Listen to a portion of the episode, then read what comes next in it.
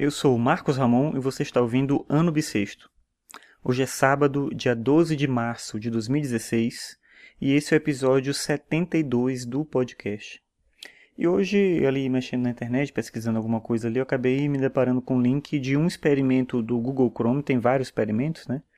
E um deles, acho que esse é meio recente, que eu não conheci ainda, é um experimento que chama Chrome Music Lab. Então, um laboratório de música onde tem, você pode emular ali uma série de sons e brincar. Tem meio um jeito de, de brincadeira mesmo. Então, a ideia é experimentar vários sons. Vou botar alguns aqui, por exemplo. Dá para você ouvir, experimentar sons de bateria.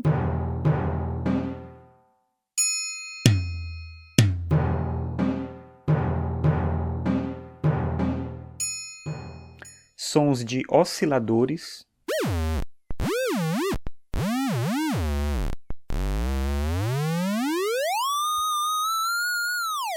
Dá para fazer também som de cordas.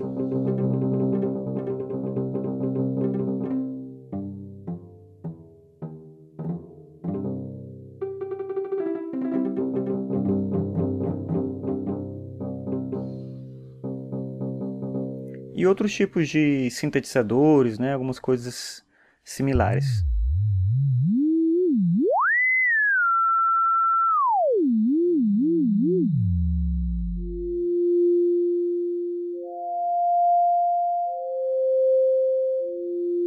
E aí eu estava brincando com isso, mexendo ali, eu lembrei de quando eu fiz o mestrado. Meu mestrado eu fiz num departamento interdisciplinar de cultura e sociedade. E minha pesquisa era sobre música digital. Na verdade, como a tecnologia digital interfere na produção da música. Uma das coisas que eu falava lá, foi em 2011 que eu fiz, era que com a tecnologia digital, a gente é pouco a pouco, provavelmente, né, imaginava, a gente é substituindo algumas coisas ligadas ao próprio fazer, ou tocar um instrumento, né? A gente ia conseguir avançar cada vez mais disso. Na época já tinha algumas coisas na internet, sempre, né? Acho que desde algum tempo já tem é, iniciativas do tipo de você emular os sons e algumas, claro, com uma qualidade muito maior, mas com conhecimento também bem maior. Se você mexer, vou botar o link lá, né? Nesse Chrome Music Lab, você vê que não tem que ter muito conhecimento de música nenhum. Você vai mexer, vai brincar ali e vai sair o som.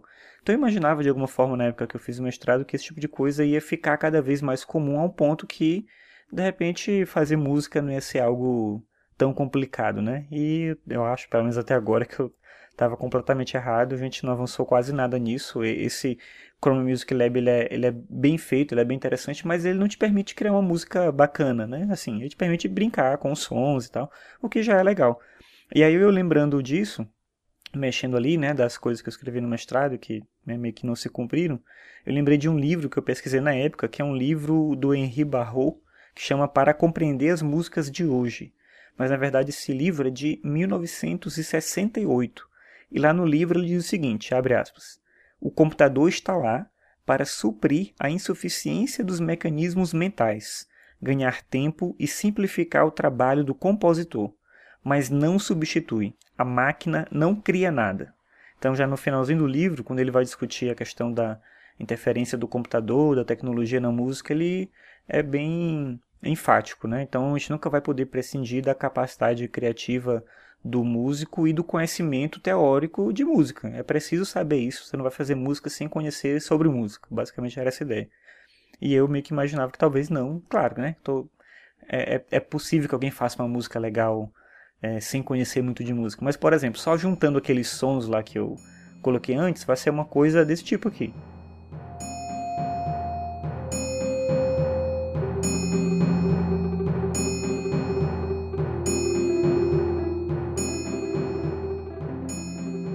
E dá para perceber nesse caso que não é nada muito agradável de se ouvir, é uma coisa completamente randômica, aleatória, é uma brincadeira, mas não vai sair uma música interessante disso.